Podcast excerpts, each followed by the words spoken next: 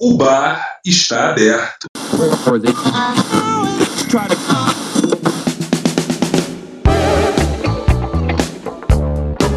Hoje, aqui junto comigo, está o Mano J. Fala aí, galera. Hoje é só maldade nesse programa. é, e o Jota tá falando isso aí porque o nosso tema de hoje é os 10 piores, melhores vilões sem superpoderes de todos os tempos.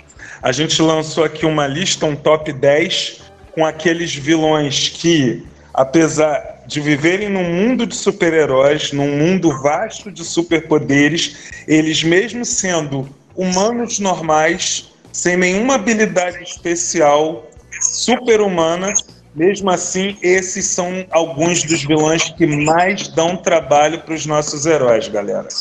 A, a gente fez uma lista aqui, mais ou menos na ordem, de periculosidade, e o que a gente está levando em conta é não só, não só assim o, o, se o personagem é muito conhecido ou não, mas também a, a gama de atrocidades que ele tem por aí. A gente levou em conta o histórico deles para poder ir chegar até o nosso número um. E vocês fiquem aí até o final, porque eu tenho certeza que o número um vai surpreender vocês. É isso mesmo, Jota? Aí eu já não sei, né? Se o número um vai surpreender, mas a lista tá muito boa. É, os vilões, eles realmente são, são vilões muito é, temidos, né? Mesmo sendo, não tendo poderes. Alguns vilões aqui são mais temidos do que vilões com superpoderes. E a gente vai falar sobre isso. É, uma coisa que eu acho assim interessante é que nesses grupos de super, super personagens, independente de serem heróis ou vilões, é, os personagens sem poderes acabam se destacando. E eles acabam ficando entre aqueles que a gente mais gosta. Mas, sem mais enrolação, vamos para a lista, né, Jota? Vamos lá.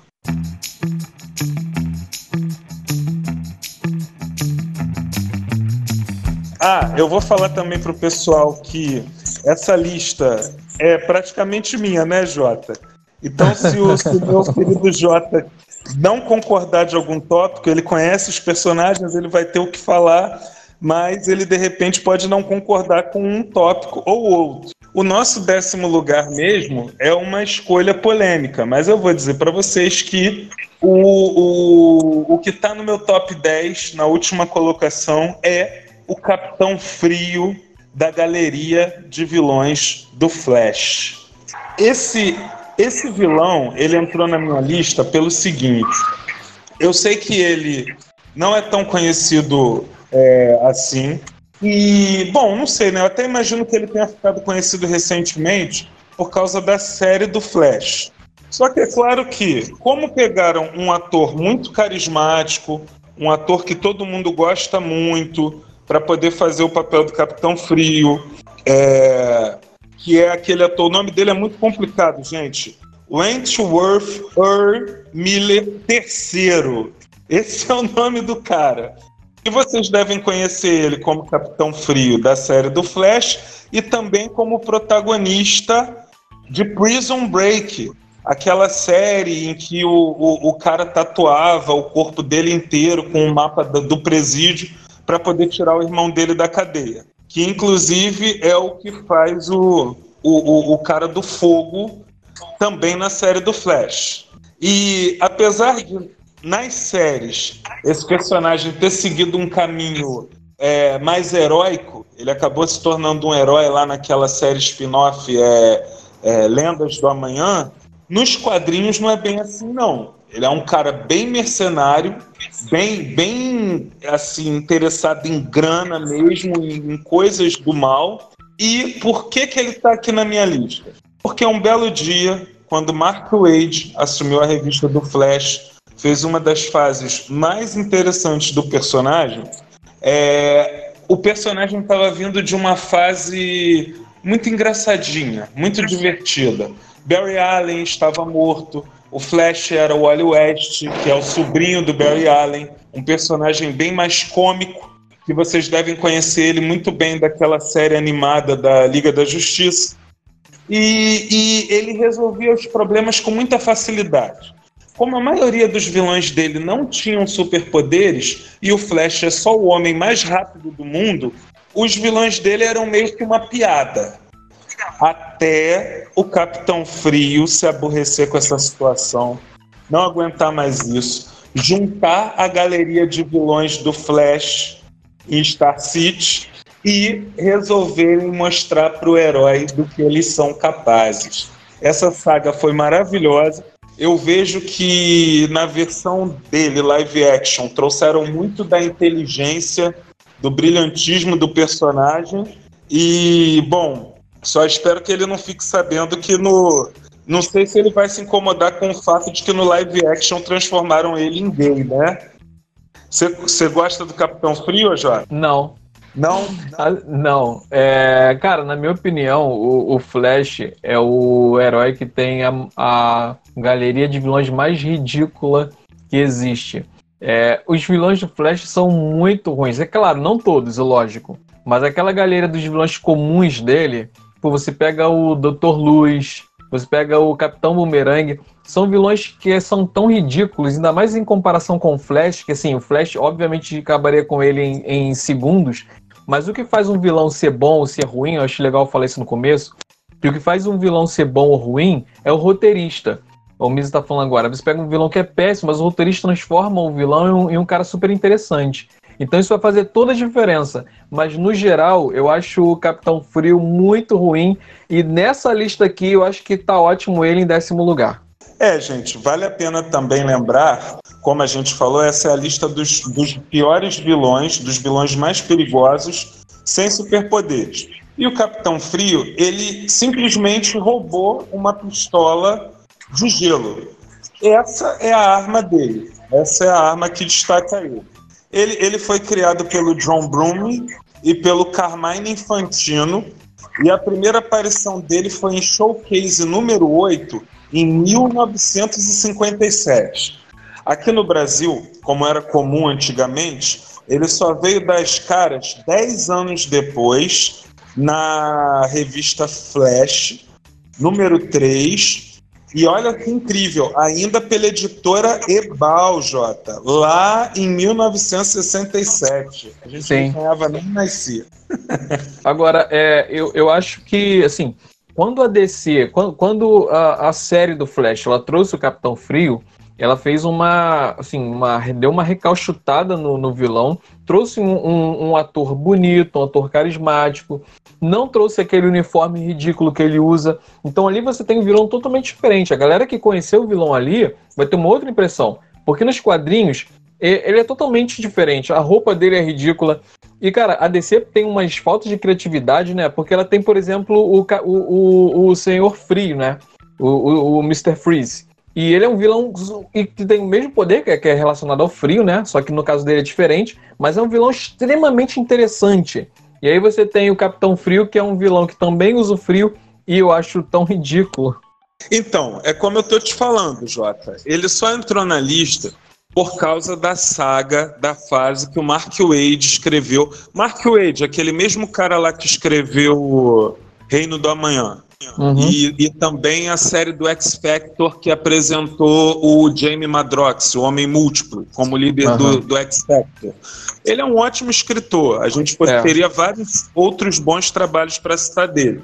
Só que com certeza esse Capitão Frio da série bebeu muito da fonte é, dessa fase do Mark Wade porque ali eles elevaram o Capitão Frio a um gênio do mal, entendeu? A um cara uhum. que era capaz de pegar aqueles personagens ridículos que perseguiam o Flash e fez um plano mirabolante para conseguir derrotar o, o, Flash, entendeu?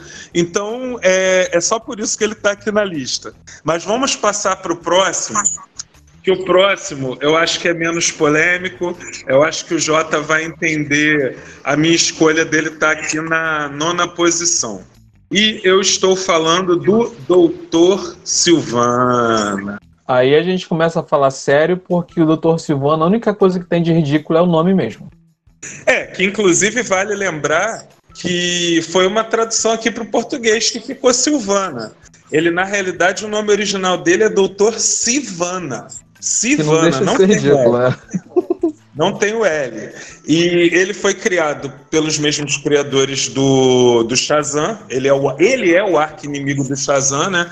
Ao lado do Adão Negro. E foi criado pelo Bill Parker e o Cici Beck, é, tendo a sua primeira aparição na Wiz Comics 2, da antiga editora, da extinta editora Fawcett Comics.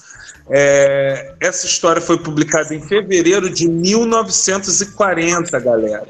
E o Shazam impede o vilão de dar um golpe em uma estação de rádio após ouvir os capangas comentando sobre o crime que eles estavam planejando.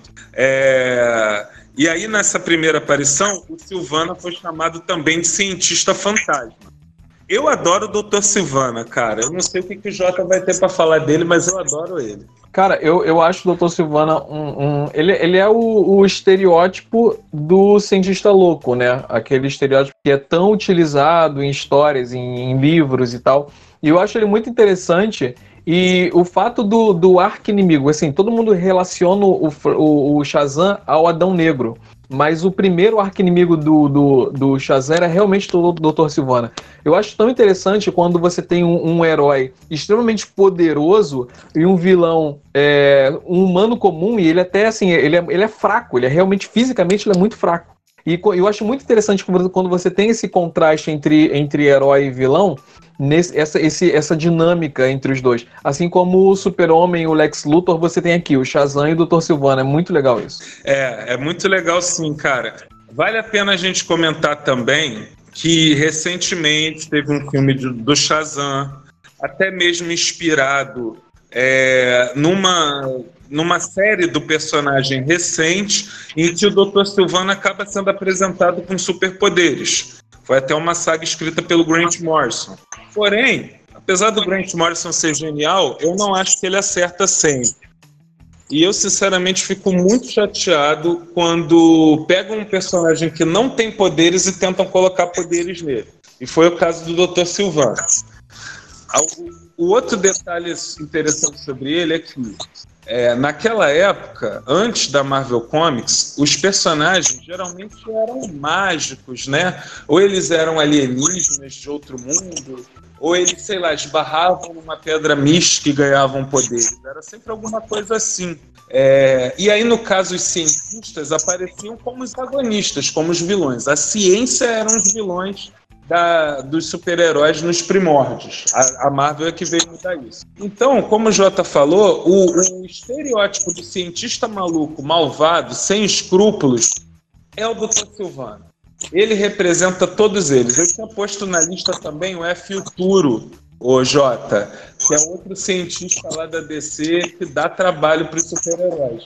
Mas é só mais um exemplo dessa, dessa vasta gama de cientistas malucos que existem na DC. É, vale mencionar que nesse filme, no filme do Flash que você falou aí, o Dr. Sivana foi interpretado pelo Mark Strong, que na minha opinião não precisava de superpoderes, é um ator incrível que só não roubou uh, o filme porque o Shazam era, era o Zachary Levi, que também é um, um ator excelente. Não, é verdade, Jota. Agora, de qualquer forma, o Mark Strong ele tem uma compleição física muito diferente do, do Silvana, né? Dos quadrinhos. É um velhinho, bem raquítico, baixinho, meio curvado já. E, bom, o filme promete trazer mais do Dr. Silvana sem poderes daqui para frente, né? Vamos ver se alinha mais com aquela visão dos quadrinhos. Mas vamos passar para o próximo? Simbora. Bom, olha só, galera. Na, na, na, oitava colocação está, sem dúvida, um dos maiores vilões de todos os tempos. Aliás, eu acho que daqui para baixo agora na lista só vai ter grandes vilões. A propósito, o Alexandre Costa, que está ouvindo a gente, perguntou se a gente já falou sobre o Pinguim. Alexandre, fica aí que você ainda vai ouvir muitos vilões e para você descobrir se o Pinguim entrou na nossa lista ou não. Continue ouvindo a gente. Agora, de qualquer forma, eu queria saber do Alexandre se ele considera o Pinguim um dos maiores vilões sem superpoderes de todos os tempos. Vale, vale fazer essa pergunta. Porque quando a gente pega a galeria de vilões do Batman, é, no geral, eles não têm superpoderes, né? Assim, tem o cara de barro, tem o crocodilo, mas a maioria não tem nenhum superpoder. Então a gente, obviamente, incluiu um vilão da galeria do Batman, mas aguarde aí que ele está mais lá na frente na nossa lista. Bom, então, o nosso oitavo colocado é nada mais, nada menos que o Ozymandias, aquele cara que começa como herói, mas se revela ser o grande vilão da maior história em quadrinhos de todos os tempos, que é o Atman. Isso aí, Ozymandias, que a galera provavelmente tá mais é, é, com uma, uma intimidade maior com ele por causa do filme e da série, né? Que a gente teve estreia agora, onde é, ele tá na série, assim, e eu achei isso surpreendente. A forma como representaram ele na série, ele é um dos poucos personagens da de Watchmen que tá incluso aí na série de Watchmen, nessa série é, em live action da HBO. E sendo interpretado nada mais nada menos por que Jeremy Irons, galera, vencedor do Oscar, fazendo o papel do Adrian Veidt. É, só para vocês entenderem um pouquinho, eu acho que todo mundo conhece o Watchmen, né? Todo nerd que faz jus ao título conhece o Watchmen. Mas caso alguém esteja chegando de Marte ou de Júpiter agora, vale lembrar que dentro da saga ele na realidade era um herói e inclusive um dos heróis mais bem-sucedidos. Só que a, a moralidade dele foi se alterando ao longo dos anos ele percebeu que ele tinha que fazer alguma coisa muito ruim para poder salvar a humanidade de si mesma. E nessa cruzada moral, ele não teve escrúpulos. Ele foi lá e fez o que precisava ser feito, matou milhões de pessoas, destruiu Nova York inteiro e tudo em prol do bem da humanidade. Olha que lindo. É muito parecido com o Thanos do filme, né? Vingadores Ultimato.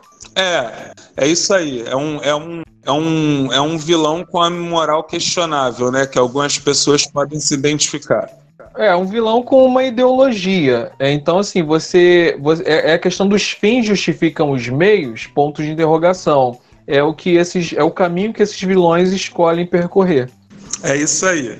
Bom, como vocês já devem saber, o Ozymandias foi criado em Watchmen, número 1, que foi lançada em setembro de 86 e criada pelo mestre Alan Moore e desenhada pelo Dave Gibbons.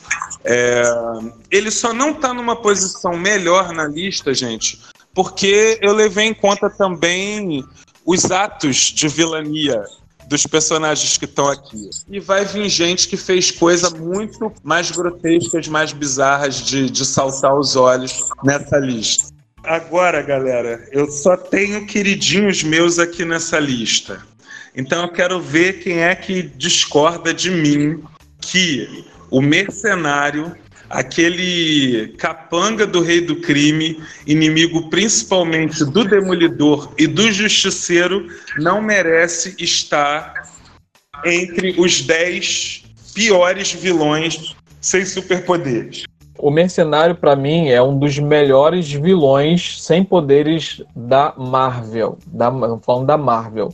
É, ele é um vilão que é extremamente interessante é, eu, eu, nem, eu nem sei, às vezes, às vezes eu não sei se ele realmente é, ele tem poder ou não, porque ele é aquele, é aquele vilão que o pessoal conhece do filme, né? Demolidor, aquele filme antigo, e é aquele vilão que é, ele simplesmente nunca erra o alvo. O poder, se, se podemos dizer que é um poder dele, seria esse. Ele nunca erra um alvo. Só que a característica dele é que ele, ele é a maldade em pessoa, né? Ele é um vilão realmente mal, sem ele escrúpulos. É um, psicopata. é um psicopata, exatamente. Ele, ele, ele mata rindo, ele mata por prazer, mata brincando. E, Jota, é, tipo assim, eu li a minissérie do Mercenário, é, escrita pelo Daniel Way. Ou melhor, agora eu não me lembro, acho que Daniel Way ele, ele desenhou. Eu não lembro exatamente. E aí deixa bem claro que ele não tem superpoderes. Ele tem uhum. um dom natural de boa mira, para transformar as coisas, usar qualquer coisa como arma. É, naquele filme ruim do Demolidor, que foi o, o, Meu Deus, como é que é o nome do Batman agora? O Ben Affleck. Foi o Ben Affleck que fez o Demolidor.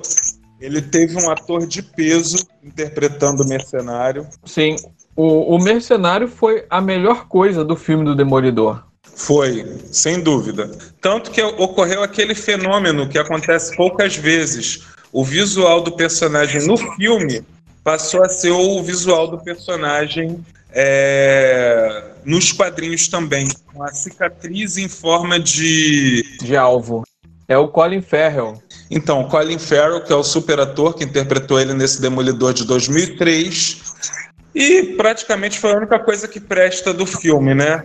Nós podemos citar entre, entre os atos de vilania mais marcantes do, do Poindexter. Ainda tem essa, né? Que quase não usam o nome dele. Você sabia que o nome dele é Benjamin Poindexter? Ou, eu, não, eu, não, sabia, eu não sabia o nome de, do personagem.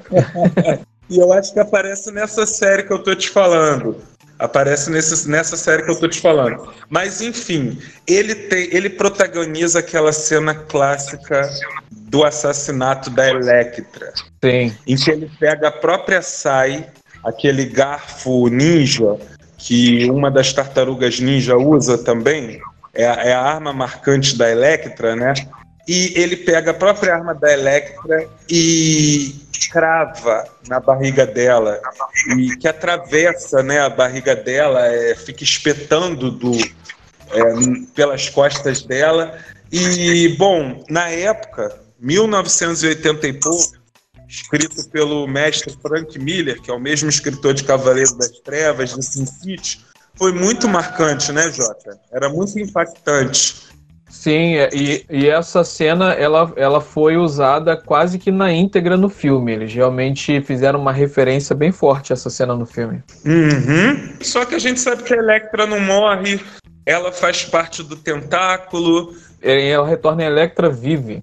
Isso, pois é, também escrita pelo Frank Miller. Ressuscitada pelo mestre do Demolidor, né? Isso, e, e usando lá as mandingas do tentáculo, né? É. Sendo que é, daí para frente se tornou uma obsessão do mercenário matar as namoradas do Demolidor. Passou a ser uma diversão para ele. Então, anos depois, lá já em 98, 99, é, foi inclusive uma série de quadrinhos que foi escrita pelo cineasta Kevin Smith. Pelo Kevin Smith, que também é, é o diretor de Dogma, é, enfim. E aí nessa saga ele mata Karen Page. E essa é uma personagem que para os quadrinhos pelo menos não voltou mais. Apareceu agora nessa série do Demolidor na Netflix, mas nos quadrinhos ela nunca mais deu as caras. E, e o mercenário está sempre ameaçando as namoradas, as mulheres do Demolidor.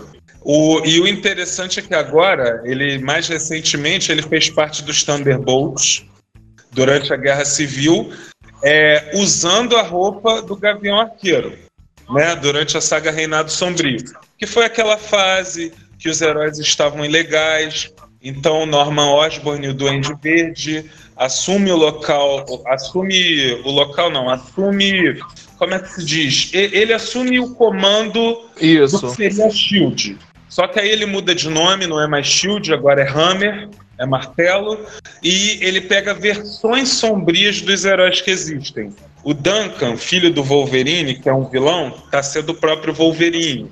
O próprio Norman Osborn veste uma armadura parecida com a do Homem de Ferro e se torna o Patriota de Ferro.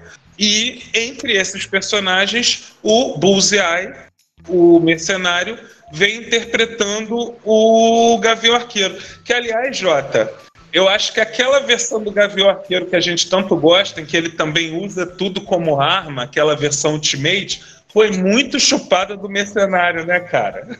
É, completamente. Pra, ter, pra, pra galera que tá ouvindo ter, ter ideia do que a gente tá falando, tem uma das cenas mais emblemáticas desse Gavião Arqueiro do, do Ultimate, é quando ele mata todos os caras que estavam prendendo ele. Ele estava totalmente preso, só estava com os pulsos móveis.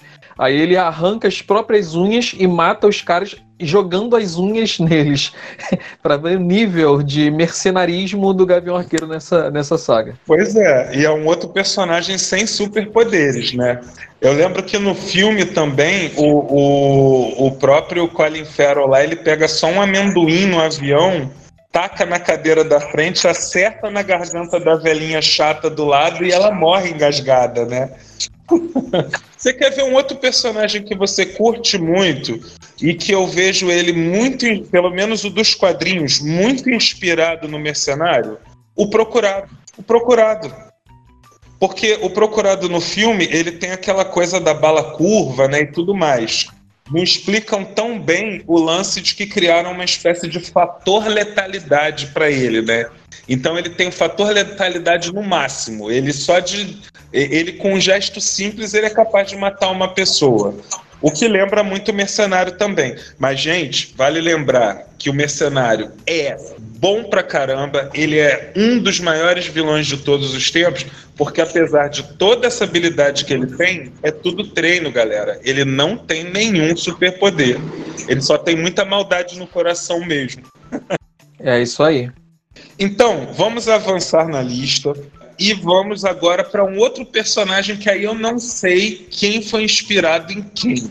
A gente vai saber daqui a pouco, quando a gente vê as datas de criação, porque ó, o Mercenário foi criado pelo Marv Wolfman e caramba, eles foram criados pelo mesmo cara, Jota. Tá explicado é, tá agora. explicado.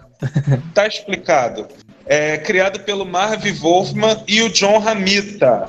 É, apesar de ter sido desenhado pelo Bob Brown na sua primeira aparição em Demolidor 131 em 1976. Esse é o Mercenário. Agora nós vamos passar para aquele que a galerinha que curte as animações do, dos Jovens Titãs já conhecem muito bem. Tem essa animação mais recente, tem o filme do Titãs Go, né, Jovens Titãs Go, que eles tem uma hora que eles falam assim, vilão bom tem que ter aquele nome que a gente fala com raiva, entendeu? Que a gente fala com efeito, tipo Slade.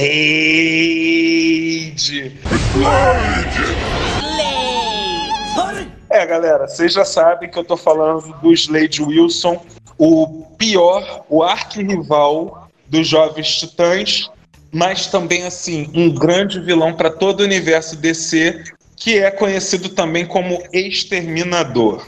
E desse você tem o que falar, né, Jota? É, Exterminador é um dos vilões que eu mais gosto do, da DC é, e do Batman. E quem assistiu Arrow vai assim, é, é, é o vilão queridinho do fã de Arrow.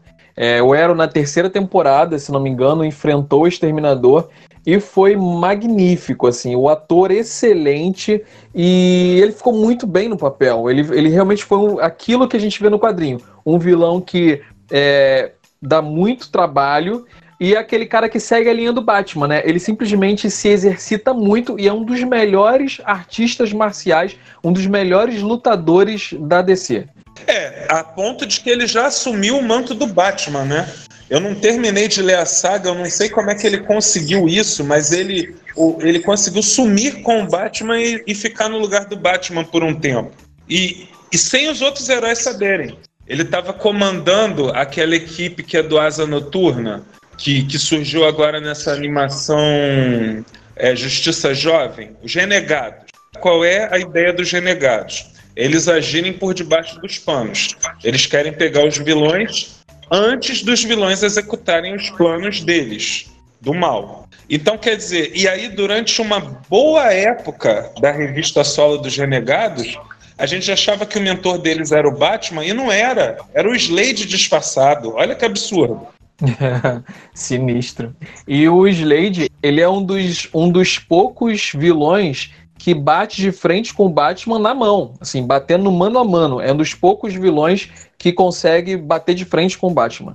Olha, Jota, você falou aí de uma coisa que eu quero deixar para falar por último. É, entre a lista de, de atos reprováveis do Slade Wilson, lá atrás, nessa fase escrita pelo Marv, Marv Wolfman e desenhada pelo incrível Jorge Pérez, que é o mesmo desenhista de Marvel vs DC.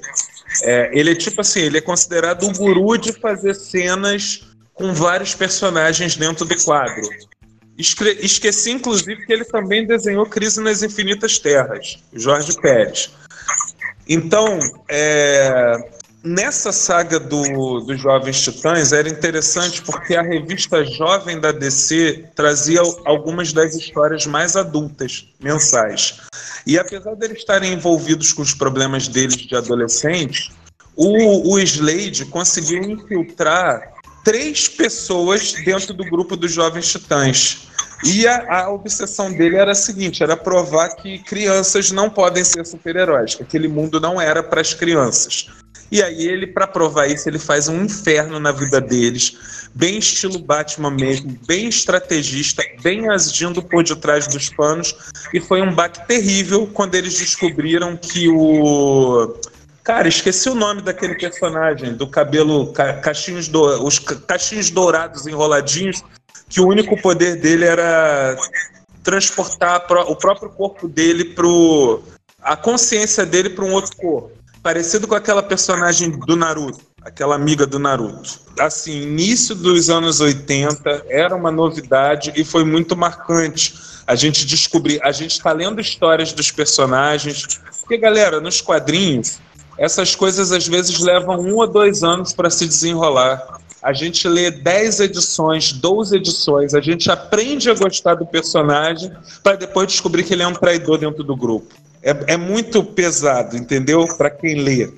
E na série, é, ele fez jus à maldade que esse, que esse personagem tem no, nos quadrinhos. Eu disse que ele é um personagem assim que é o queridinho, entre aspas, do, dos fãs, né? Dos vilões, entre os vilões porque ele foi responsável nessa temporada, né, quando ele o exterminador, ele foi responsável por nada menos do que matar a mãe do arqueiro. Ele matou a mãe do Oliver. Numa cena assim que, tipo, aquelas cenas que ninguém espera, tipo, tipo é, é, aquelas cenas inesperadas do, do, do, do Walking Dead, assim, ninguém esperava isso e ele matou a mãe do Oliver. Então, assim, é um personagem que realmente demonstrou toda essa maldade e ele foi interpretado pelo Meno Bennett, aquele que fez Spartacus, o ator que fez Spartacus, um excelente ator. Então, assim, realmente é, é, é um personagem que o pessoal ficou pedindo muito para voltar. E é um personagem que fez jus ao que ele é nos quadrinhos. Sim.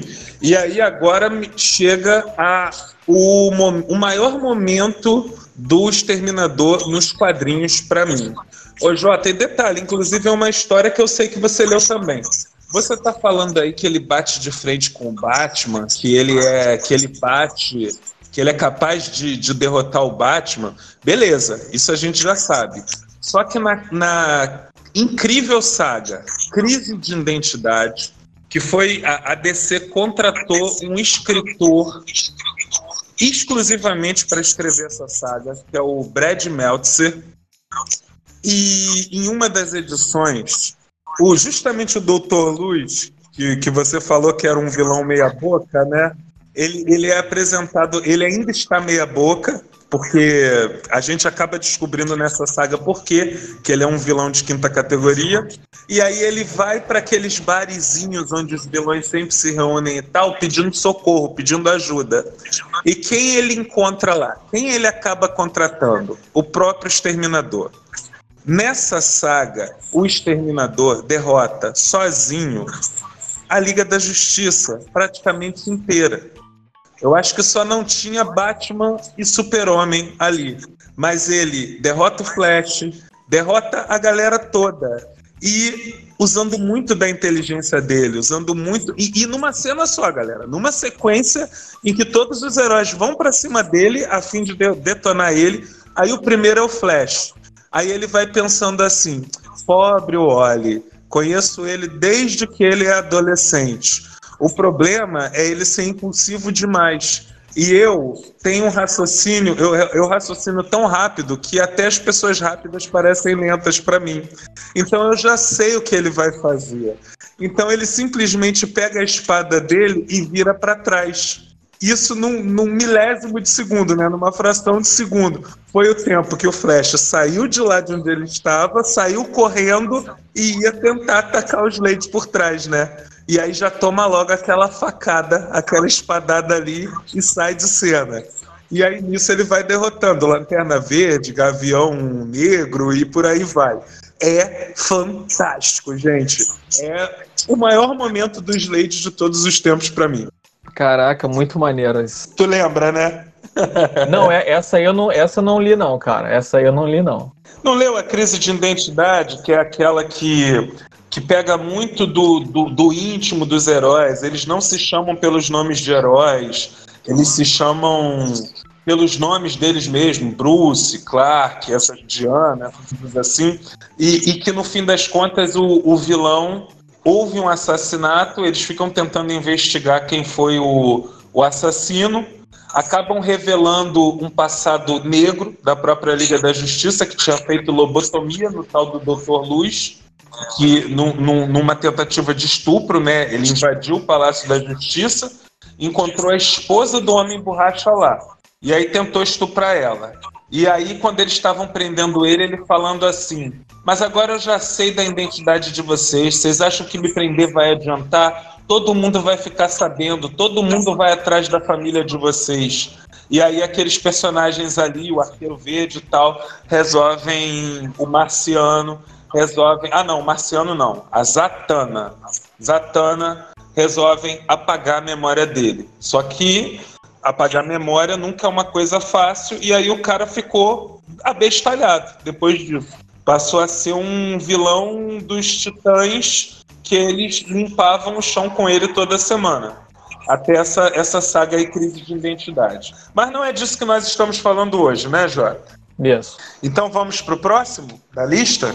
Antes da gente ir pro próximo, já que a gente chegou na metade da lista aqui, a gente podia é, falar com a galera que está ouvindo a gente, né? Então queria aproveitar para, é lógico, primeiramente agradecer a todos vocês que estão aqui acompanhando a gente nesse bar lindo, maravilhoso, nesse dia de jogo do Brasil, do, do Flamengo e do, e do Vasco mas queríamos também aproveitar para agradecer especialmente aqueles ouvintes que estão aqui com a gente, todos esses programas, nossos ouvintes mais fiéis desde o início, e dentre eles, dar as boas-vindas aqui à nossa queridíssima Jéssica. O nome dela é Jéssica, eu já falei.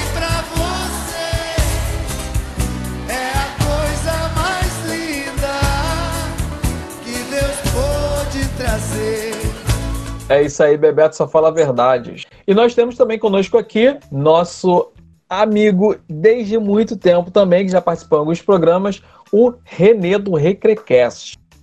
Fala galera, eu sou o Renê do Vale e estamos começando mais um Recrecast. Sejam muito bem-vindos. Esse pessoal, galera, eles têm destaque aqui com, com a com as vinhetas deles, porque além de eles acompanhar a gente desde o início, eles também são nossos queridos padrinhos. Você quer saber o que, que significa ser um padrinho e o que que isso envolve? Como você pode se tornar um padrinho? Então, escuta esse recado.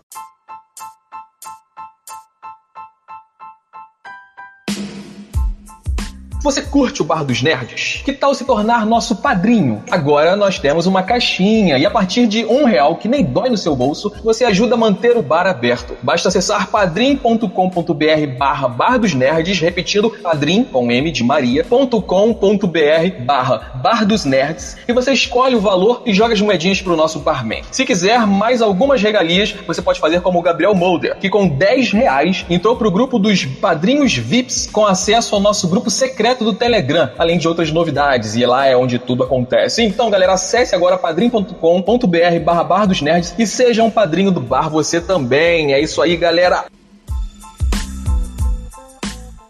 Muito bem, voltemos à nossa lista. É, e vale a pena também, né, Jota, mencionar que é, estamos ao vivo às segundas e quartas, sempre às 10 horas. Mas se vocês perderam algum programa ou perderam o início, vocês podem, assim que acabar o programa, vocês podem procurar ele lá no replay do Bar dos Nerds, no Castbox. E todos os outros programas da nossa grade estão lá gravados, assim como no nosso site também, bardosnerds.com, no Spotify, no YouTube ou no programa que você mais gosta de usar para poder ouvir podcast. Você bota lá Bar dos Nerds que você vai encontrar a gente. Uau! Caraca, tô até emocionado, Misa. Você finalmente aprendeu o nosso site, cara. Ah, sai daí, Jota. Sai daí não, vem pra cá. vem pra cá que a gente ainda tem lista para falar. E, e, olha só, para encerrar esse, o, o, o, a, a, lista do 10 ao 5, é, eu ia falar que o Exterminador é só mais um personagem que bebeu da fonte do mercenário, tá? Porque os dois personagens foram criados pelo maravilhoso Marv Wolfman, também é o criador do Monstro do Pântano, é um cara extraordinário, excepcional nos quadrinhos. Só que o Mercenário estreou em 76 e o queridíssimo Slade estreou em dezembro de 80, um, quase cinco anos depois. Então, com certeza, o, o, o Exterminador é inspirado no Mercenário. Aquela velha guerra Marvel versus DC, né? É. Bom, vamos continuar na nossa lista. Chegamos no top 5.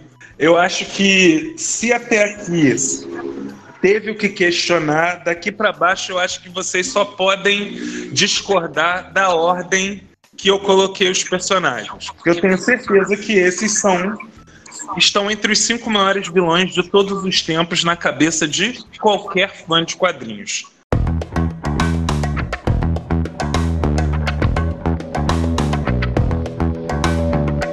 Quer, quer falar quem é o próximo, Jorge? Esse próximo vilão, ele é um vilão meio que. Eu ia falar meio que coringa, mas aí a gente já. Galera não confunda. Mas é um vilão que ele, é, ele se torna aí um vilão de vários personagens, de vários heróis. E sempre que ele se torna um vilão, ele dá muito, mas muito trabalho.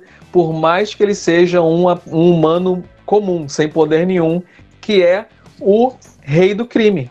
É isso aí, galera. O rei do crime, o também conhecido como Wilson Fisk, é terrível. Ele na realidade ele está aqui no, na quinta colocação porque dentro desse mundo de supers ele é muito bairrista. Ele, ele, ele meio que representa os gangsters. Ele representa o traficante, né? aquele, aquele o, o, bandido de colarinho branco. Ele é o cara que comanda todo, toda a criminalidade, todo o submundo da cidade, porém com uma fachada de empresário honesto, de cima do seu arranha-céu, né? Sempre muito elegante, apesar de, de, de, ser um homem extremamente obeso, de aparentar ter bem os seus 200 quilos, né? E, mas ele, ele é um peso pesado sem trocadilho, né? Com perdão do trocadilho. ele é um vilão que é tão perigoso, assim, ele é perigoso por causa das influências que ele tem, ele é perigoso por causa da inteligência, é, ele, é, ele tem uma inteligência, inteligência estratégica, e ele é perigoso também porque ele é muito forte, muito forte apesar de ele ser muito grande e muito pesado, é, sempre se sempre os roteiristas sempre falam que ele é muito mais rápido do que ele aparenta ser. Ele parece uma montanha, mas ele é muito rápido. E ele é tão forte e luta tão bem que ele já derrotou o Demolidor só no, no punho. Isso. É, é, interessante porque é um personagem estrategista, é um personagem que mais usa o cérebro e o principal poder dele são os recursos, né, Jota? Ele tem um. Ele tem um. Assim, praticamente a cidade de Nova York nas mãos dele. Né? É, não é à toa que ele é chamado de rei do crime. Exatamente. E, mas é tipo assim, é, for, fora os políticos e os policiais corruptos, as pessoas de bem não sabem que o Wilson Fisk, o empresário, é o rei do crime, né? É, é o, o chefe do crime organizado de Nova York. É, mas aí, como você falou, das poucas vezes que ele parte para ação, que ele parte para briga e que ele tira a camisa, Porque a gente tem aquela ideia dele ser um cara extremamente gordo, né? Só que quando ele tira a camisa, a gente vê que ele é um gordo musculoso, né? Ele, na realidade, ele é bem compacto, né? E É como verdade. você falou, ele tem uma força extraordinária. Ele não tem superpoderes, ele não ultrapassa os limites humanos, ele não consegue dar porrada no Homem-Aranha, por exemplo. Eu já até vi isso acontecer, mas é um erro do roteirista. Via de regra, ele não consegue derrotar o Homem-Aranha no braço. Porém, o Demolidor e o Justiceiro, como o Jota falou, levam uma surra. E Jota, fala aí de alguns momentos marcantes que você lembra dele, de alguns atos do mal que você lembra dele. O momento, pra mim, o momento mais marcante, assim, a, a- a- o, o momento dele, assim, o, o- momento do Wilson Fisk, que foi, assim, é, é, acho que o momento mais memorável da carreira dele como vilão, é na HQ A Queda de Mordok, quando ele descobre a identidade do Demolidor e aí ele simplesmente transforma a vida do Demolidor num verdadeiro inferno. Ele destrói o Demolidor só é, usando tudo que ele pode contra o personagem.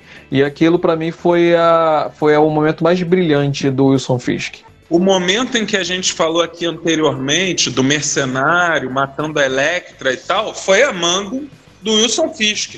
E foi dentro dessa saga, foi dentro da queda de Murdoch. É verdade. O Geladeira até lembrou aqui que, é, inclusive eu vou dizer que, na minha opinião, o melhor, o melhor personagem da melhor adaptação de Demolidor, que foi a série da Netflix, e pra mim o melhor personagem foi o Wilson Fisk, interpretado pelo Vincent D'Onofrio, né? Acho que é mais ou menos esse o nome dele. Que ele, assim, é a cara do, do Wilson Fisk dos quadrinhos. E ele foi a personificação da maldade realmente ali. Ele fez muito bem o. o, o é, nesse, nesse, nessa série, ele fez muito bem o personagem. Olha, Jota, se você não comentasse o Vincent D'Onofrio, eu ia ter que comentar. Porque ele realmente ficou excelente como rei do crime. É, eu assim que vi, eu até estranhei porque eu achei assim, pô, esse cara não é tão grande, tão gordo quanto o, o Wilson Fisk. Mas isso é bobagem de nerd chato. Porque o semblante dele, a expressão facial dele, a forma como ele encarnou o personagem foi magistral, né? Foi perfeita. A gente conseguiu ver o personagem dos quadrinhos transportado para live action através do Donofrio. É verdade. Eu quero é, interromper aqui rapidamente só para dar um oi pro Ângelo que chegou aqui agora. Seja muito bem-vindo e queria chamar a atenção do senhor porque o senhor não aparece aqui já tem um tempo. Eu tenho observado isso que você não bate cartão aqui.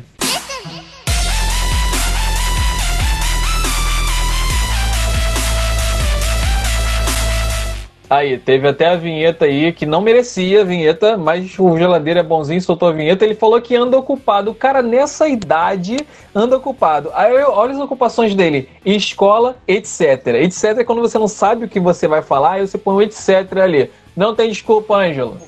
Pô, mas o Ângelo é um super jogador aí de LoL, cara, e de outras coisas. Ele ganhou campeonatos. Deixa o cara, deixa ele É vir. verdade. Ângelo, puxa sua Tinha cadeira e seja bem-vindo, que a gente sentiu muito sua falta aqui. Não é isso, Jota?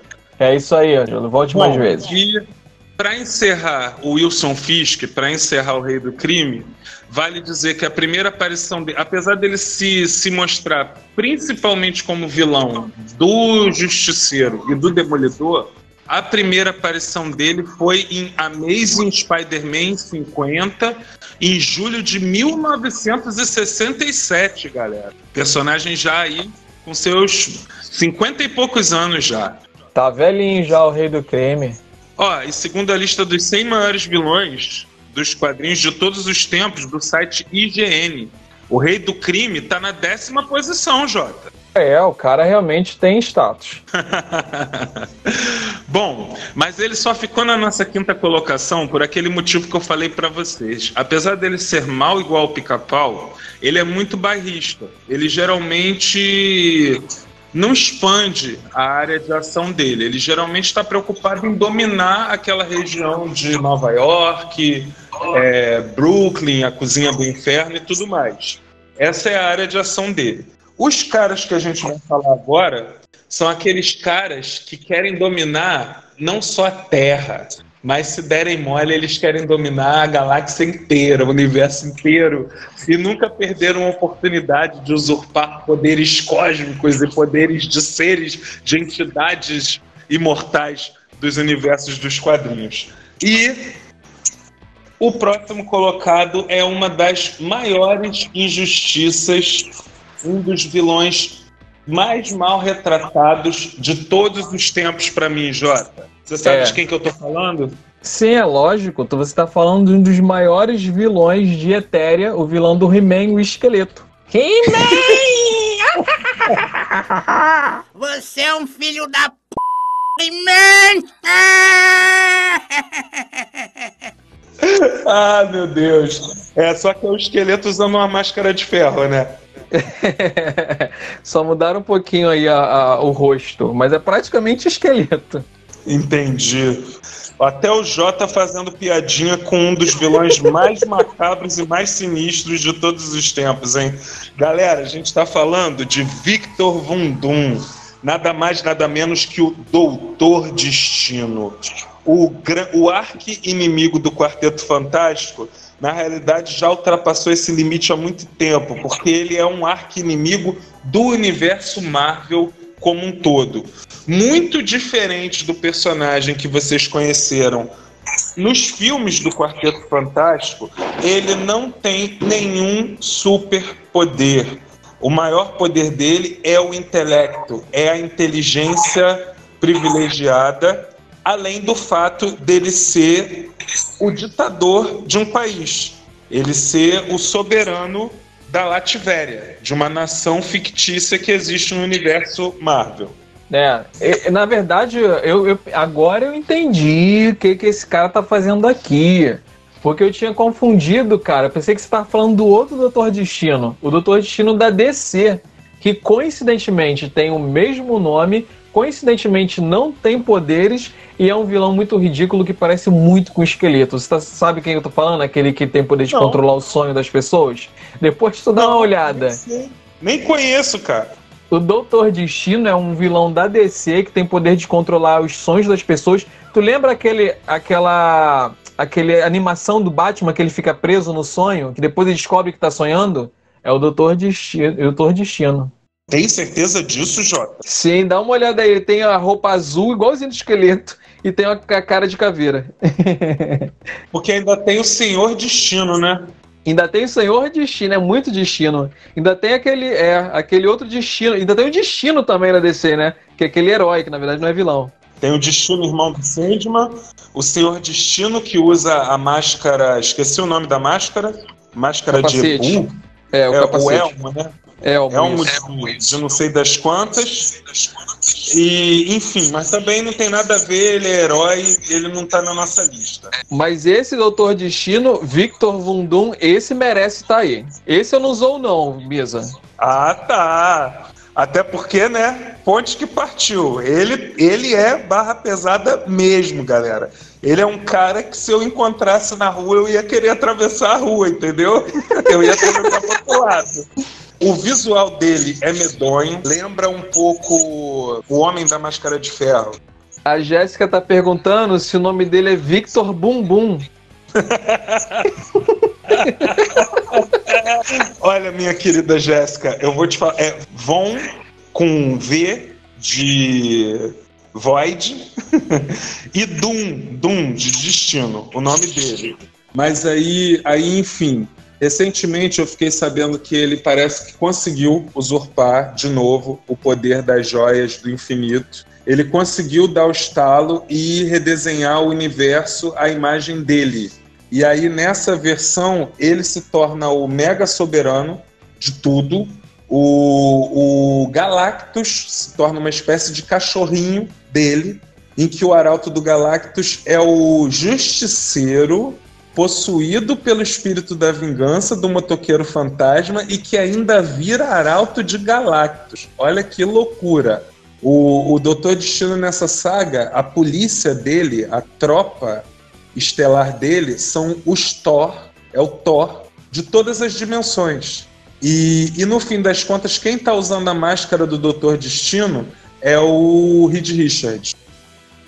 Eu lembro daquela saga Terra X, em que o, o Doutor Destino consegue é, destruir metade do Quarteto Fantástico, se eu não me engano, mata a, a, a Sue Storm, a mulher invisível. O cria lá um desequilíbrio na combustão espontânea do tocha humana. Então ele, o tocha humana fica com metade do corpo sempre pegando fogo e acaba indo para o mar. E como tem muitos anos que eu li a saga, eu não me lembro exatamente os motivos, as razões que o Doutor Destino ele também tem, tem, tem muitos recursos, né, galera? Ele é um cara que ele ao mesmo tempo que ele usa muita tecnologia, ele usa muita magia também. Ele, apesar de ser um cientista, a mãe dele era cigana. E esse país dele, a Lativéria, é, é, é inspirado na Romênia. É como se fosse a Romênia, o país que deu origem ao Conde Drácula, né? Então, o que que acontece? Ele se envolve muito com essas coisas de misticismo. No castelo dele, na Lativéria, tem um, um exército de robôs destino, né? Os destinobois que todos eles parecem o Doutor Destino a qualquer momento. Ele faz muito aquela coisa que o Nick Fury faz também, de quando você pensa que derrotou ele, não era ele. Era só um, um, um, um androide, era só um, um clone robô dele que estava ali. Né? Esse, essa é uma das coisas que ele faz. E ele também mexe muito com viagem no tempo. Ele já viajou no tempo diversas vezes, está sempre dando trabalho para o universo Marvel Bom, eu acho que só esse pouquinho aqui que eu falei que ele já fez já deu para vocês entenderem que aquilo que vocês conhecem dos filmes não tem nada a ver com o Doutor Destino. E é por isso que ele está aqui no quarto lugar da minha lista. É, o Doutor Destino ele é, ele é praticamente, assim, é, é, é, basicamente uma versão do Homem de Ferro do mal, né? Porque assim, ele, aquela armadura dele dá todos os poderes que ele tem ali e aí tem o intelecto dele, assim como o Homem de Ferro tem um intelecto, um QI enorme, ele também tem um QI enorme, só que ele usa isso pro mal. E ele é o, o deus da Latvéria, né? Ele tem o país dele lá, que ele é o imperador e, e tal. E, assim, é realmente um vilão que dá muito trabalho é, para todo o Quarteto Fantástico e para outros super-heróis. É verdade, Jota. E outro ponto interessante é que esse personagem foi criado pelo próprio mestre Stan Lee e pelo Jack Kirby e fez a sua estreia na edição número 5 do Quarteto Fantástico em julho de 1962. Muito bem. O Ângelo falou que está esperando o Superman comunista. É, pois é. Então chegamos nos três primeiros colocados da nossa lista.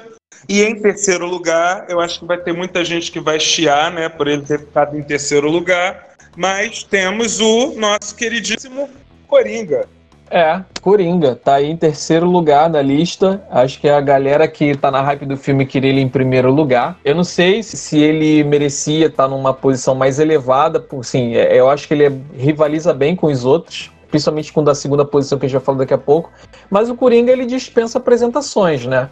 É um vilão que, que não tem poder nenhum, mas tem um nível de insanidade que dá a ele é, o status que ele tem.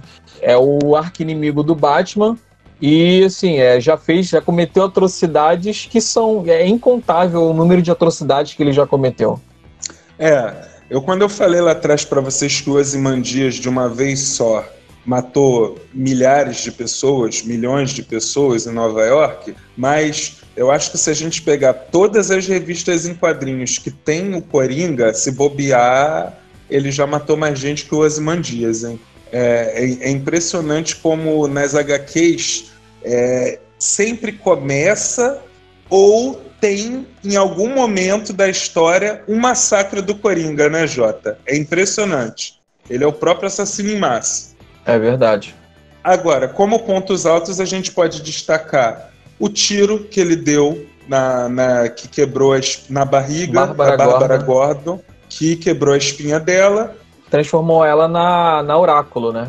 Exatamente, nessa personagem que fica só lá nos bastidores de cadeiras de roda. é a atual namorada do Asa Noturna, o, o Quase- Robin original, né? Nessa mesma HQ, ele quase levou o comissário Gordon à loucura. Exatamente. E a maior atrocidade dele, Misa, vou deixar pra você falar. Ah, de Injustice que você tá falando? Não, de Injustice não. Aliás, Injustice eu queria comentar também a respeito. Na Injustice não foi nem a atrocidade que. a maior atrocidade dele que ele cometeu, mas uma coisa que choca os fãs dos super-heróis, né? Que você ia falar, eu cre- acredito que você ia falar logo em seguida. É, porque lá em Injustice ele mata a Lois Lane só naquela ideia dele fixa de que qualquer um pode ficar maluco, né? Basta ter É. a motivação certa pra isso. Então ele vai matar a Lois Lane pra provar que até o super-homem não é tão bonzinho assim, não é aquele escoteiro todo. E sim, de fato ele conseguiu provar, né? Super-homem vai lá, mata o Coringa e depois sai matando todos os vilões do universo DC e qualquer um que fique no caminho dele. Vai lembrar que a Lois Lane tava grávida, né? Tava esperando o filho do, do, do Clark. Ah, sim. Eu não cheguei a ler Injustice. Eu só conheço a fama, né, da revista. Mas você leu, não é isso? Lia, muito boa. Mas Beleza. tem um ato que ele cometeu é? também na, nas nos quadrinhos, né? Que ele matou o Robin. Ah, é verdade, Jó. E é um personagem que voltou da- dos mortos uns 20 anos depois, né? Mas foi o segundo Robin. É, E o Coringa mata ele a golpes de pé de cabra. Foi extremamente é, pesada aquela cena, né? Foi Uhum. muito violento. Aliás, os assassinatos do Coringa, via de regra, são muito violentos. Um amigo nosso hoje mais cedo falou assim: ah, porque eu vi várias vezes o Coringa fazendo traquinagens, fazendo coisas que não tinha muita razão de ser. Mas eu lembro, por exemplo, de Gotham contra o crime, que até esse filme agora do Coringa lembra muito o clima né, da HQ Gotham contra, contra o crime, acho que até mais do que do seriado Gotham. E, e na edição de Gotham contra o crime, que o Coringa é o vilão, ele simplesmente está atirando em pessoas aleatoriamente na rua. Não tem um alvo, tem um atirador maluco que acerta pessoas aleatórias na rua. Então isso causa o pânico na cidade inteira. Imagina, imagina você não saber se você pode sair na rua e ser alvejado por um louco. Bom, parece até que ele está no Rio de Janeiro, né, Jota? É, e é uma crítica, assim, ao que tem acontecido muito nos países europeus, nos Estados Unidos, desses loucos que saem no meio da rua tirando um monte de gente por pura e é, mediocridade, né? Se a gente pode chamar assim. Mas eu queria, Uhum. ô Misa, parar um pouquinho aqui o programa mais uma vez, para além de dar boas-vindas ao Elivan, que teve com a gente aqui alguns programas atrás e voltou, então, assim, porque ele gostou do que o bar oferece. É um prazer ter você com a gente, cara. Muito obrigado. Deus deu. Algumas pessoas deixaram corações, deixaram corações pra gente. E aí eu quero aproveitar e dar boas-vindas para um cara que eu tô vendo aqui a primeira vez no programa hoje. E ele tem nome de vilão, cara. Balde de capa. Seja muito bem-vindo e espero que você goste do programa e que volte sempre aí para aproveitar com a gente. Hoje estamos falando sobre os vilões mais perigosos sem poderes dos quadrinhos. É, meu querido. E só para concluir aqui no Coringa, né? Foi criado pelo Jerry Robinson, Bill Finger e Bob Kane. Sua primeira aparição foi na Batman número 1, em 25 de abril de 1940. Deve lem- vale lembrar que não foi a primeira aparição do Batman. O Batman estreou em 39 na Detective Comics, mas para lançar a número 1 do Batman solo, eles trouxeram esse vilão que é tão emblemático e está até hoje aí povoando a nossa imaginação e os nossos pesadelos. né? É, lembrando que a gente tem um programa inteiro falando sobre o Coringa do filme. O filme que teve o último filme Coringa, a gente fez um programa falando só sobre o filme.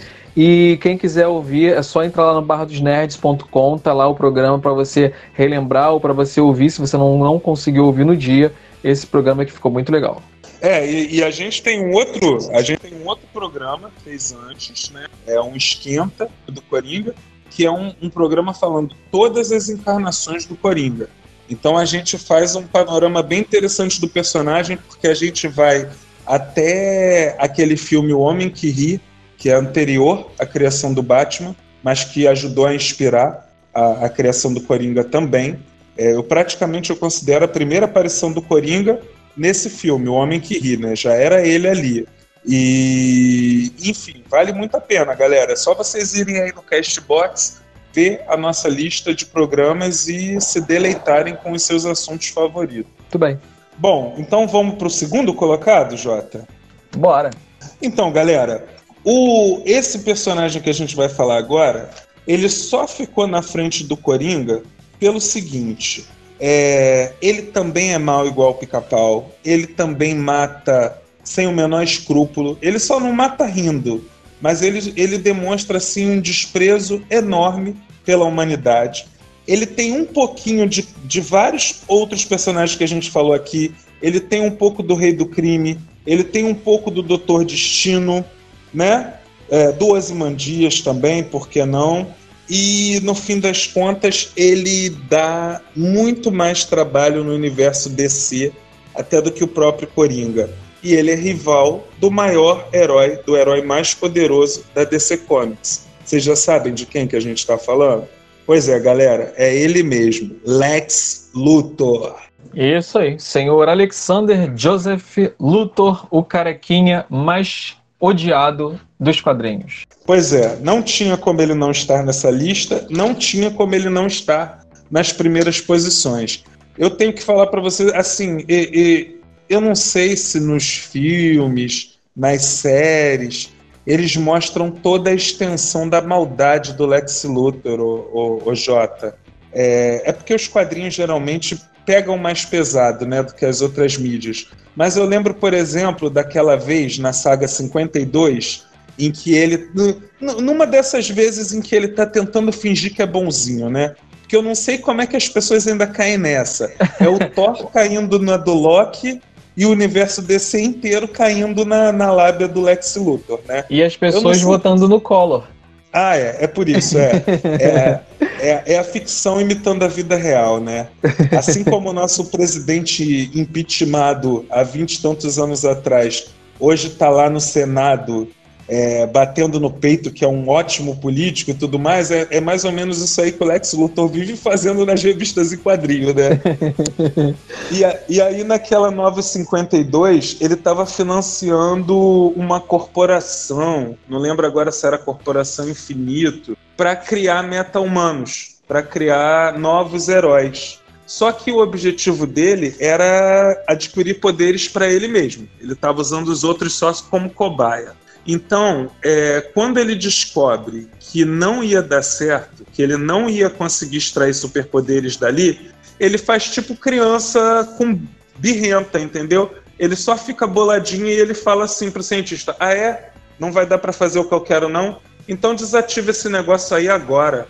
Aí ele falou assim: Mas, senhor, é, você mandou todos esses heróis aí que você estava financiando lá para não sei aonde, para a cidade eles estão a caminho, eles estão em pleno voo. Aí o Lex Luthor, como, como assim, como, como se não fosse nada, fala: Isso não me interessa, desliga. E aí ele desativa os poderes desses heróis e acontece uma chuva de heróis caindo do céu e morrendo. Você chegou a ler essa, Jota? Tu não, lembra cara, dessa? não li não. Então, isso, tipo assim, são coisas que o Lex Luthor faz como se não fosse nada. Mas eu, eu, eu acho que ele merece estar aqui na segunda colocação, não só pelo fato dele ser muito cruel, mas porque ele tem o desafio de ser o arqui-inimigo, ser o antagonista do personagem mais poderoso da DC Comics, que é o Super-Homem. Tipo assim, até aqueles vilões mega poderosos, tipo Darkseid, Mogul, é, sei lá mais quem que eles, que eles inventarem para aparecer aí pela frente, não são capazes de, de parar o super-homem, pelo menos não fisicamente. E o Lex Luthor, só com o intelecto dele, só com a inteligência dele, ele tem sempre que dar os pulos dele para conseguir fazer alguma coisa na cidade do super-homem, né? E mesmo assim ele consegue, né, Jota? Ele consegue dar trabalho. É, eu gosto muito do Lex Luthor porque ele não é um vilão que, que é simplesmente pura maldade, tá lá porque ele quer ser mal, quer fazer mal para as pessoas. Mas eu gosto principalmente quando os roteiristas começaram a usar a ideia de que ele quer mostrar para as pessoas que um alienígena não pode ser considerado um herói da humanidade. Ele quer mostrar para as Uhum. pessoas que a qualquer momento ele pode se tornar mal e aí a humanidade vai estar perdida ali. Então é, ele, ele tomou para si esse manto de salvar a humanidade dessa falsa crença de que o super-homem é a salvação, de que o super-homem é o, o cara bonzinho, que todo mundo dependa dele. Ele quer tornar a humanidade independente e mostrar para a humanidade que não é bem assim. E eu acho legal esse legado que ele assumiu, que torna, um, um- torna ele um vilão nos tons de cinza. Ele não é aquele vilão do, do lado negro da coisa. É, o Lex Luthor, ele foi criado pela dupla Jerry Siegel e Joe Shuster, os criadores do Super-Homem, mas teve a sua primeira aparição na Action Comics 23, em 1940. E ele já foi presidente dos Estados Unidos nos quadrinhos. E, e, e tem assim aquela coisa, eu gosto muito do Lex, o Jota, porque nas minhas fases rebeldes, quando eu tô cansado daquele idealismo, daquele heroísmo do super-homem, eu torço demais pelo Lex Luthor, cara. É tipo aquele vilão que se ele não fosse um tremendo canalha, porque o Lex ele é sociopata, né, cara? Ele, ele assim, ele diferente do Coringa, do Exterminador, do, não, do Exterminador não, desculpa, gente, do Coringa e do Mercenário que estão nessa lista, que, que matam por prazer, que se divertem cometendo crimes, ele não necessariamente se diverte, mas ele é indiferente, ele não se importa, né? Ele não tem empatia. Então ele atropela, ele atropela mesmo as pessoas e não tá nem aí. ele simplesmente não tem sentimentos, ele não. Ele, ele encara assim, ele, ele é muito é, mecânico, robótico. Ele encara assim: se ele tiver que passar por cima de alguém para conseguir aquele fim, ele vai passar e sem nenhum remorso. E ele faz o que for necessário para conseguir realizar os seus, os seus planos, O que independente quer, de quem é. vai ficar pelo caminho. É, porque o interessante também é que apesar deles terem criado essa motivação, dele provar que o mundo não precisa do super-homem e tal, conforme a gente vai acompanhando a trajetória do personagem, a gente vê que na realidade os motivos dele são sempre egoístas.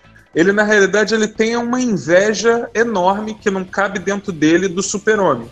Ele entende que se o super-homem não existisse, ele seria o dono do mundo, né? Não teria nada nem ninguém que seria capaz de parar ele.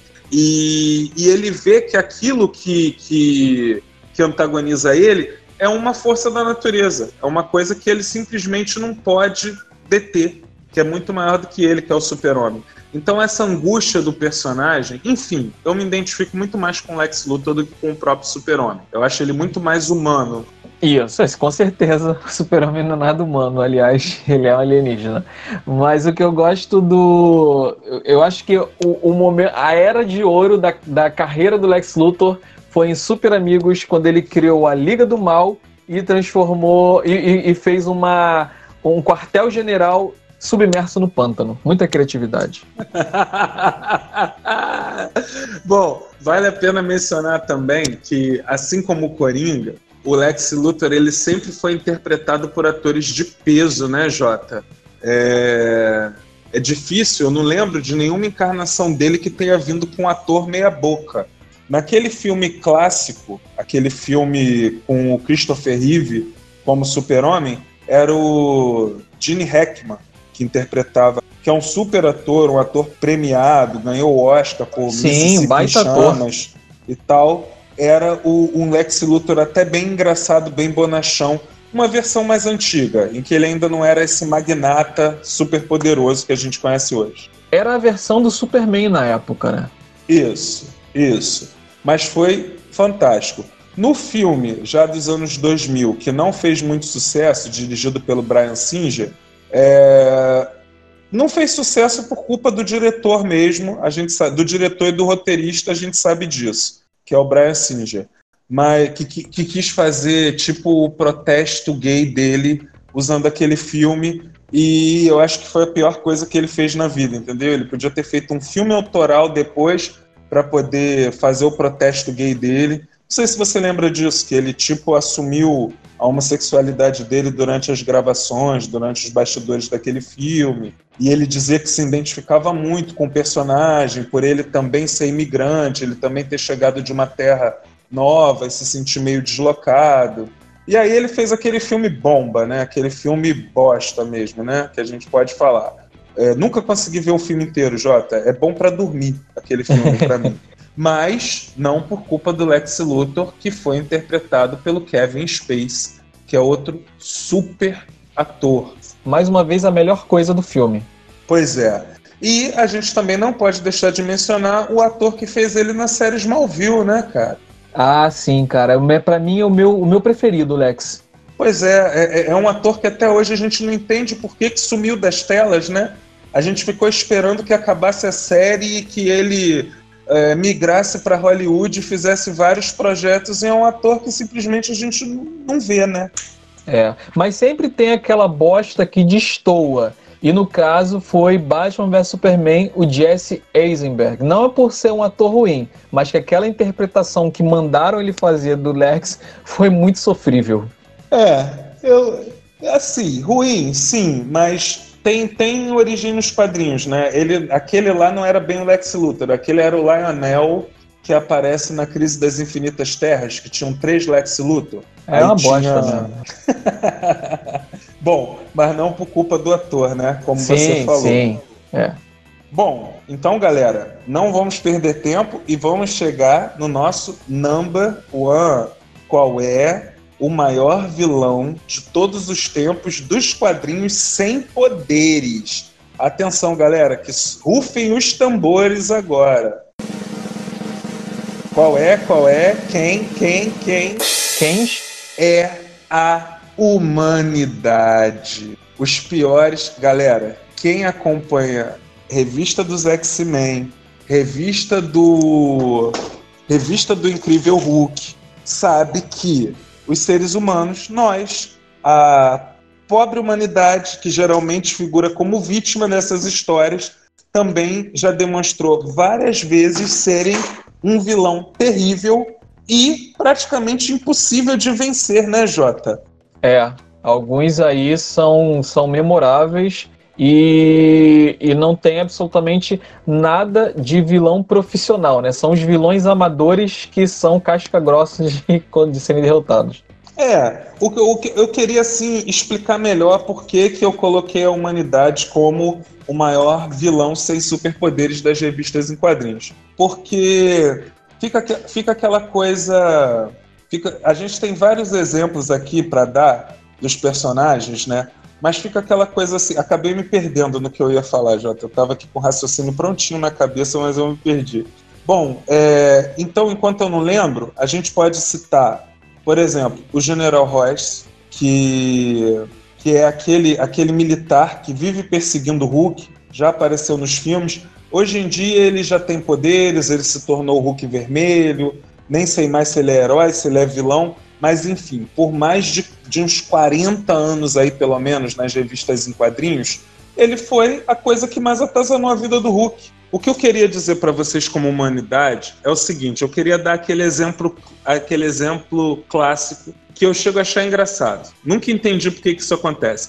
Mas você já reparou que seja filme, seja desenho, seja onde for, estão criaturas super poderosas se enfrentando, o, o, os caras são cão chupando manga, os caras dão nó em pingo d'água. Mas quando eles escutam uma sirene da polícia, eles saem correndo.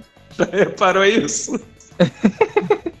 é verdade. É, então, quer dizer, não importa quem esteja nessa lista, galera.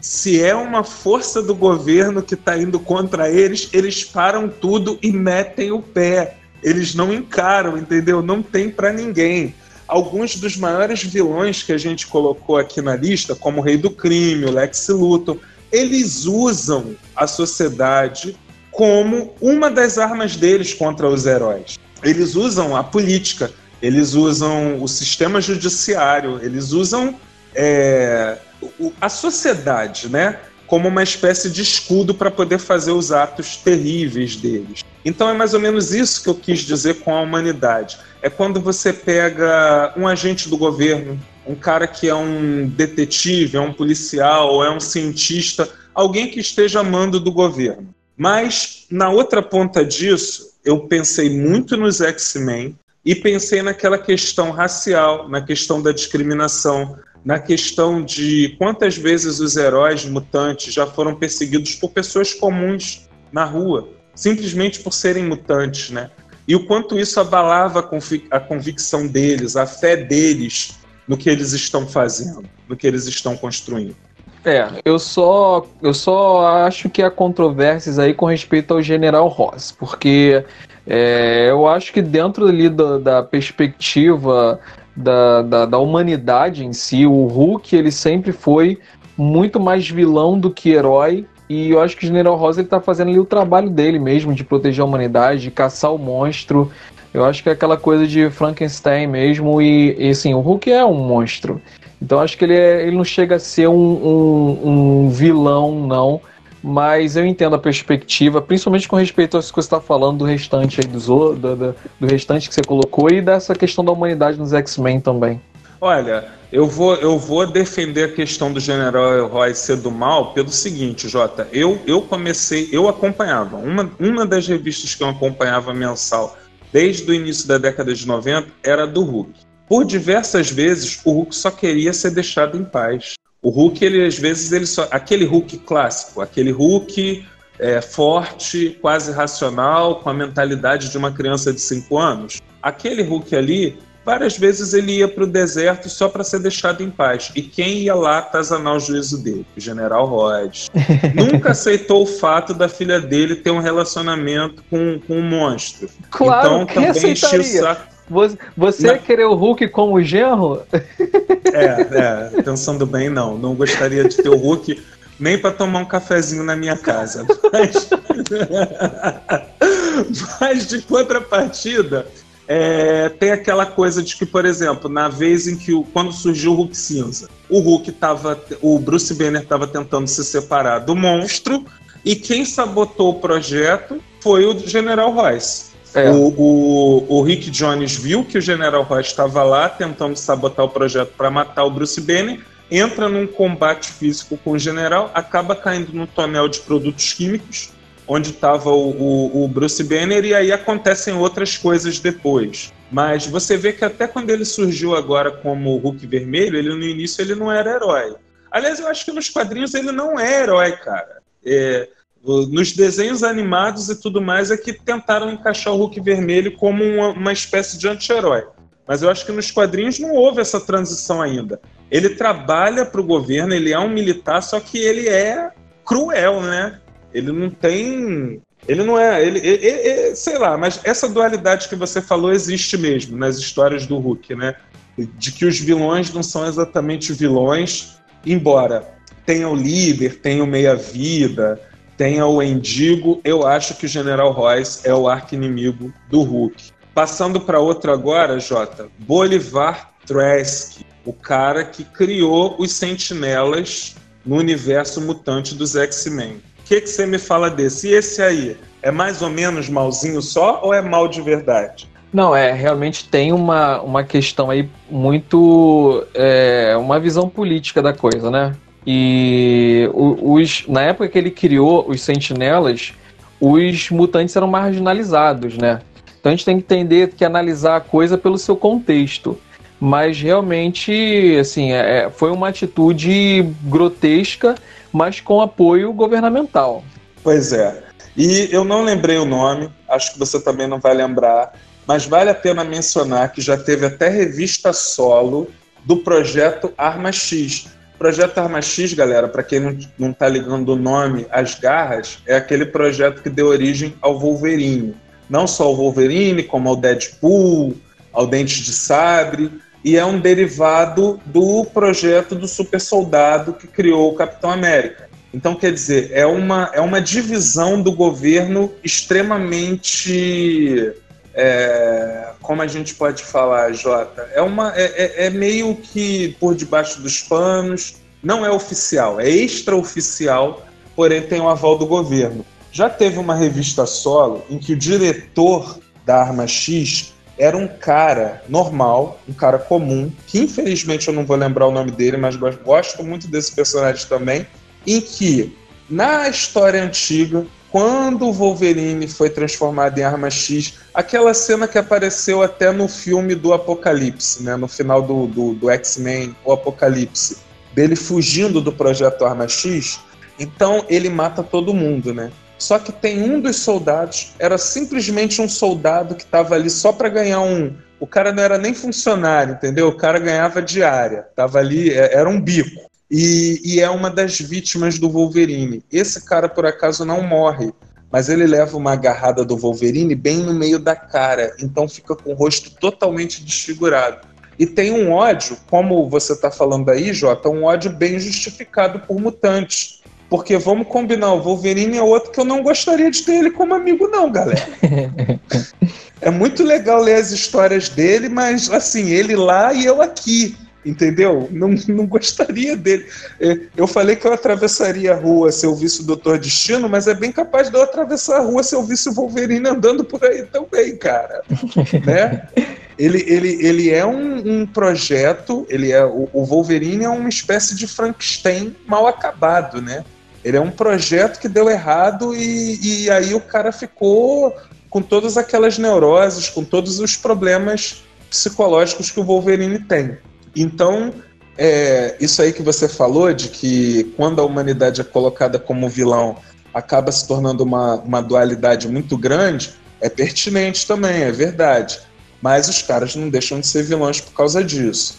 E é, para encerrar, eu só queria te falar, Jota, que na saga dos quadrinhos que está rolando no momento, na série dos X-Men, Potências de 10, eles estão contando a história do presente, de 10 anos no futuro e 100 anos no futuro, se eu não me engano. Agora eu não lembro se são 100 anos no futuro ou se são mil anos no futuro. E o grande vilão é a humanidade.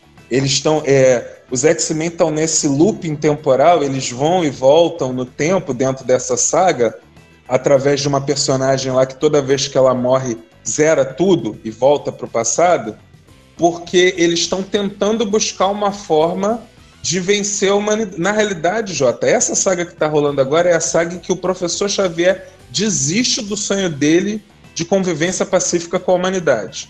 Porque toda vez que eles vão para o futuro, eles descobrem que a humanidade prefere até mesmo perder a condição de humano a aceitar que os mutantes são superiores a eles. Entendeu? E é uma saga muito interessante também que está rolando agora, cara. Muito bem, isso aí. Legal, vou procurar.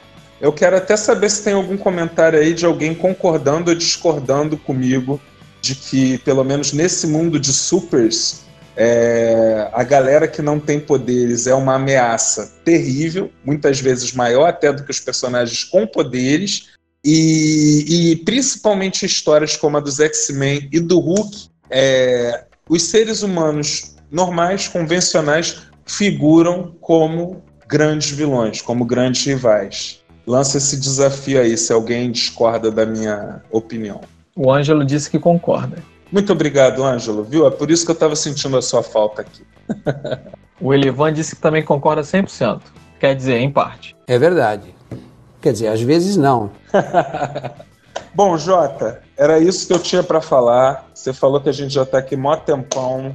Você quer fazer alguma menção honrosa? Eu esqueci de algum vilão sem superpoderes que você acha que tinha que estar na lista? Não, acho que foi bem abrangente. A gente conseguiu falar de, dos principais vilões, é, pelo menos os que mais causam aí é, é, frisson dos heróis. É. E frisson foi, foi não, né? bem... né? Terror, né? É. Terror no coração dos heróis. Foi bem representativa essa lista. É, lembrando aí para vocês que estão ouvindo a gente, que, por exemplo, é, o nosso amigo lá perguntou se ia ter o pinguim. Não teve o pinguim, mas a gente botou o Coringa como representante de toda aquela galeria dos vilões do Batman. Porque senão a gente ia ter que falar só de vilão do Batman, né? E que se vocês quiserem, a gente faz um programa sobre isso também, por que não? É, a galeria dos vilões do Batman, a galeria dos vilões do Homem-Aranha, do Hulk, do Flash, e por Quando aí você vai. for fazer a galeria dos vilões do Flash, você lembra de não me chamar. Ah, então tá bom. Você fala como se você não gostasse do Capitão Boomerang, né? Detesto o Capitão Boomerang, cara. Pô, cara, ele é só um dos principais do Esquadrão Suicida, sempre. Então vamos conversar sobre isso. Vamos conversar sobre isso enquanto as portas do bar se fecham. É, tá certo, meu amigo Jota. Então, garçom, a conta.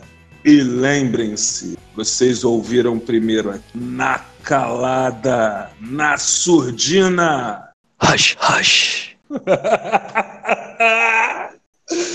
ah, moleque. Mas, cara, na moral, assim, o Capitão Boomerang, eu, esse, por mais eu sei, ele, eu assim, vejo no Esquadrão Suicida e tal, mas eu acho ele muito ridículo, cara. De tudo, de personalidade, de, de jeito de falar, de aparência, aquele bonezinho ridículo dele. Ele é australiano, né? Ah, meu querido. Então, é porque você não leu crise de identidade. Você tem muito que pegar essa crise de identidade. Ele morre. E, e aí o filho dele assume o manto dele. E o filho dele tem super velocidade. Agora tu imagina, o cara dos bumerangues com super velocidade. Tu acha que um quadrinho vai mudar minha visão do, do personagem, de vida do personagem? Vai. Porque ele tá muito. Essa história é, é adulta, pô. E ele tá muito maneiro na saga. Ele tem uma participação muito importante na saga. Ele mata o pai do Robin. O É. Robin do momento. Que é o. Esqueci o nome dele, acho que é o Bob Drake. Não, esqueci, esqueci, já não lembro mais. É, o Robin, o, o, o último Robin é o Damien, que é o filho do. Filho E do o anterior é esse. E o Batman. anterior. Ah, não lembro o nome dele. É, que só deixou de ser Robin, só não quis mais ser Robin. Pô, e sinceramente era um dos meus favoritos. Foi o primeiro Robin tão inteligente quanto o Batman. É o Ah, Robin cara. Que, des- que descobre a identidade do, do Batman. Cara, tem um vilão que a gente esqueceu de mencionar. É impossível a gente fechar o programa sem mencionar esse vilão. Ai meu Deus, quem é? Now the world don't move to the beat of just one drum.